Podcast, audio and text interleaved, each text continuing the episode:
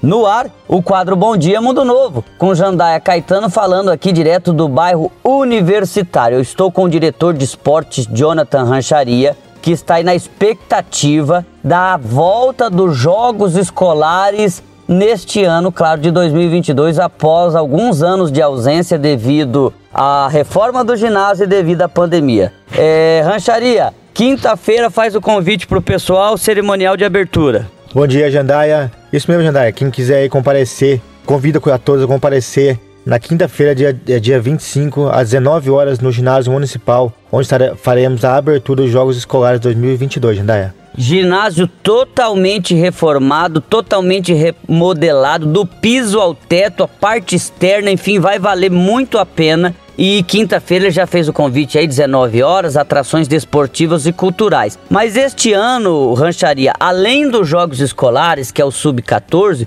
tem um atrativo especial que vai ter simultaneamente os Jogos da Juventude.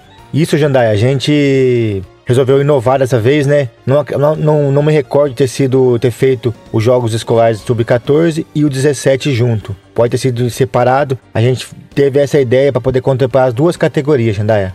Então, todo mundo convidado. Os jogos começam na quinta-feira. Quinta-feira já vai ter atração cultural, mas vai ter atração também desportiva, 19 horas. Ginásio Municipal Antônio Alves Moreira. Totalmente reformado. Obrigado, Rancharia. Boa sorte nos jogos. Jogos começam na quinta, termina quando? Jandaia, é, eu que agradeço aí a oportunidade aí. Convido a toda a população Novense para que venha comparecer na quinta-feira e venha prestigiar o nosso jovem, Jandaia. E termina quando os jogos? Começa dia 25 termina no dia 5, Jandaia. Ou seja, lá no outro domingão, que vai sem ser no próximo, ainda no outro, que nós vamos ter o encerramento dos jogos das escolas particulares e também das escolas públicas. Jandaia Caetano, direto do bairro Universitário, para o quadro Bom Dia Mundo Novo.